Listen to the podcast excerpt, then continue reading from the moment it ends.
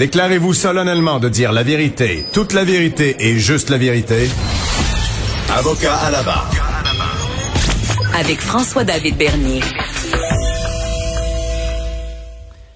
On se rend compte suite à un article du Journal de Montréal et l'accès à l'information qu'il y aurait peut-être encore des problèmes avec les fameux masques N95. Ces masques-là qui permettent euh, aux gens au front ou même aux, malades de ne pas euh, être euh, contaminés. Et semblerait qu'on on pourrait encore une fois que la réserve n'est pas suffisante, qu'on pourrait en manquer. Donc, on voulait en savoir plus sur ce sujet. On en parle avec Maître Paul Brunet, président du Conseil pour la protection des malades. Bonjour. Bonjour. Qu'est-ce qui se passe, Mme Brunet, avec les masques? Est-ce qu'il y, a, ce, danger-là d'en manquer? Ben, en fait, ce qu'on comprend, c'est qu'il y a un problème d'approvisionnement. Les objectifs de l'État québécois ne sont toujours pas rencontrés. On est à peine à 50% de l'objectif fixé pour l'approvisionnement. Mhm. Et là, je vous épargne le débat sur la valeur du N95A qui vient de Chine versus le N95. Mais tu sais, ça, ça, a un dénominateur commun, ces deux questions-là. L'état de non-préparation de l'État québécois en vue d'une pandémie. Depuis 2013, mhm. que les agences publiques de santé canadiennes et québécoises nous disent préparez-vous, ayez ça en stock, formez votre personnel, soyez prêts à ajuster vos lieux de soins à une pandémie. 2013. Alors nous, on chicane encore, puis on essaie encore de trouver des masques. On était, malgré ce que le bon docteur Arruda nous a le 22 janvier, on n'était pas prêt. Et on est, jusqu'à un certain point, toujours pas prêt. On est dans la crise. Puis le débat sur la valeur d'un masque plutôt que celle d'un autre, c'est des affaires que tu règles lors de la planification, lors de ta préparation. Là, on est en pleine crise. C'est un peu désolant. Ouais. Et euh, est-ce que ça, ça pouvait être, est-ce qu'il y a une pénurie à l'international? Est-ce que c'est seulement une mauvaise gestion ou, euh, ou il y a une difficulté ben, d'approvisionnement? La, question se pose. C'est sûr que présentement, les masques sont en vedette. C'est tout le monde à travers le monde va en acheter. Mhm. Mais si tu commences à planifier tes affaires depuis 2013 et tu vois en approvisionnement depuis ces années-là, tu es capable de monter ton stock. Vous allez me dire, oui, mais c'est un stock qui devient périmé.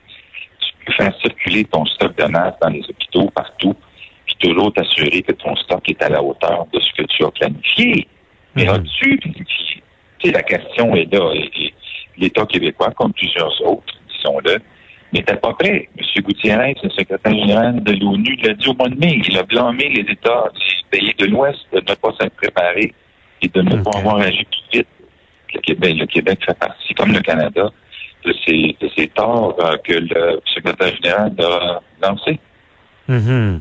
Et parce que l'importance du masque sur le terrain, c'est majeur. C'est ça empêche des, la contamination. Là. La qualité du masque était très importante. Là. Oui, mais c'est la première barrière hein, avec d'autres mesures, évidemment, que l'on connaît maintenant que le ministre Dubé lui-même a, identifié le 18 août dernier. On appelait ça le plan Dubé. Et qu'encore plusieurs établissements, 6 et 6, ne respectent toujours pas. Les transferts de personnel, le stock en quantité suffisante. Et là, j'ai inclus le débat sur la valeur des masques qui aurait dû se tenir beaucoup plus avant. c'est intéressant parce que l'État québécois, que ce soit la CAC ou d'autres, euh, force les organismes publics, les municipalités, les bien, à se préparer d'avance pour leurs euh, mesures d'urgence éventuelles, à identifier leurs risques, à être prêts à y répondre, à avoir le stock qu'il leur faut pour répondre aux risques qu'elles ont identifiés. Et ironiquement, l'État québécois, comme d'autres, ne sont pas prêts. C'est assez, assez, extraordinaire qu'on n'ait pas été plus prêts que ça, malgré le fait qu'on force tout le monde à se préparer. On est ben comme le corps euh, mal chaussé. Ben oui, c'est quand même impressionnant d'apprendre ça. Moi, je veux dire, dans, dans la, la, population, on pensait que c'était parce qu'on se rappelle au début de la crise où est-ce que ça avait été d'actualité, mais on pensait que c'était réglé, puis on savait qu'on s'était approvisionné adéquatement. Mais Maître Brunel, euh, vous parlez du débat sur la valeur des masques. Rappelez-nous, c'était quoi ça, ce débat-là? Ben, en fait, il y, a un, il y, a un, débat qui a surgi parce que certains membres du personnel de certains établissements, dont des syndicats, ont dit le N95A qui vient de Chine, qui n'est pas approuvé Canadian Standard Association, il est approuvé par un organisme de normalisation qui est lui-même propriétaire de la production de ces masques-là en Chine. Si on n'est mhm. pas, euh, mettons qu'on est loin de, de, ce que ça pourrait être ou devrait être là, d'approuver. Celui qui est produit, il les approuve lui-même. C'est un peu ridicule, mais on n'est pas surpris que cela produise la Chine. Cela dit, là, on se bat là-dessus, on débat de ça avec les syndicats, mais c'est pas à ce moment-ci qu'on aurait dû faire ça, on s'entend. Ouais. Je comprends que c'est problématique euh, savoir si la qualité n'est pas là parce que c'est le but de ce masque-là, c'est une qualité supérieure, une protection supérieure. Oui, puis moi je suis pas, euh, je suis pas un expert dans le domaine, mais je mhm. pense, en regardant ça, en ayant lu, suivi les reportages, les avertissements de l'OMS depuis le mois de janvier 2020, qu'on aurait dû être plus prêt. Je m'excuse de répéter, mais on n'était pas prêt du tout. C'est ça qui est triste. C'est un effet domino. Là, on est rendu qu'on chicane sur la valeur des masques, sur les approvisionnements qui sont pas au rendez-vous. Partout dans le monde, on en cherche. Bon, ça, on avait commencé à se préparer plus bonheur, peut-être qu'on ne serait pas au point où on en est là. Et pendant ce mhm. temps-là, ben, c'est celles et ceux qui sont les plus vulnérables qui écopent et qui payent pour. Quand on priorise, qu'on on met à, un certain quota ce qu'on va envoyer à certains établissements, mais il y a du monde qui n'est pas aussi protégé que d'autres. Et ça commence par le personnel, évidemment, mais ça continue aux patients aux proches aidants, qui aussi euh, ont un job important qu'ils jouent. Enfin, ils sont reconnus. Et c'est ça mhm. qui est accadrant et euh, c'est ça qui nous attriste, évidemment. Ben oui, parce que advenant qu'il y a une pénurie, là, là, on va se ramasser avec un problème de.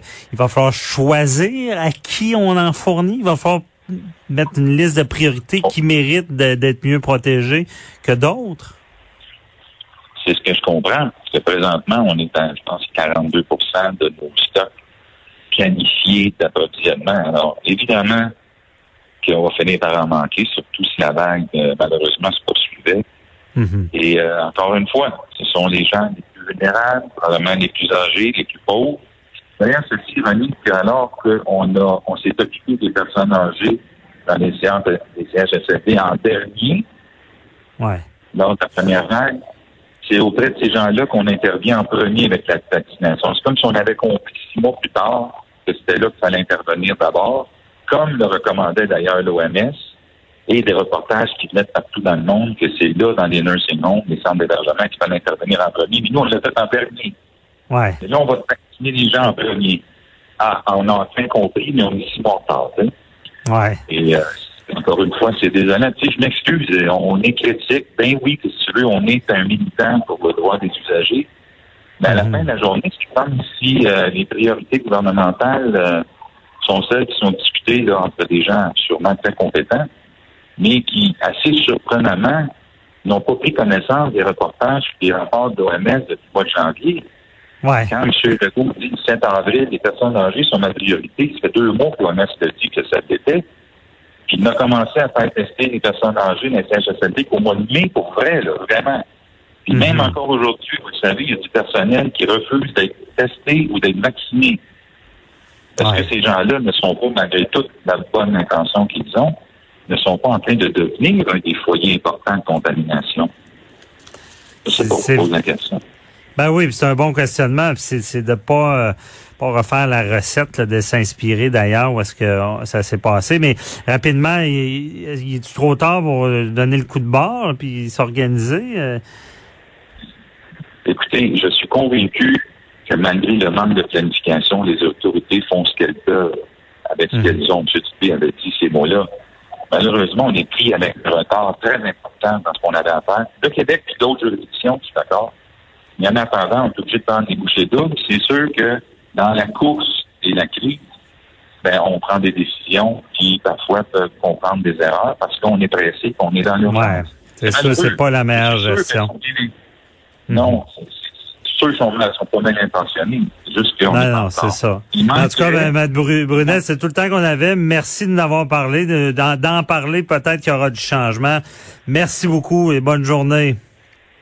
Merci à vous. Bye bye. C'est tout pour nous aujourd'hui. On va être là demain à même heure, même poste. Et euh, merci à l'équipe, Achille Moinet, Frédéric Monkel, Hugo Veilleux à la recherche, Mathieu Boulet. Et pour ceux qui veulent poser des questions, c'est le temps. Posez vos questions. 187 Cube Radio sur le Facebook. On se retrouve demain. Bye bye.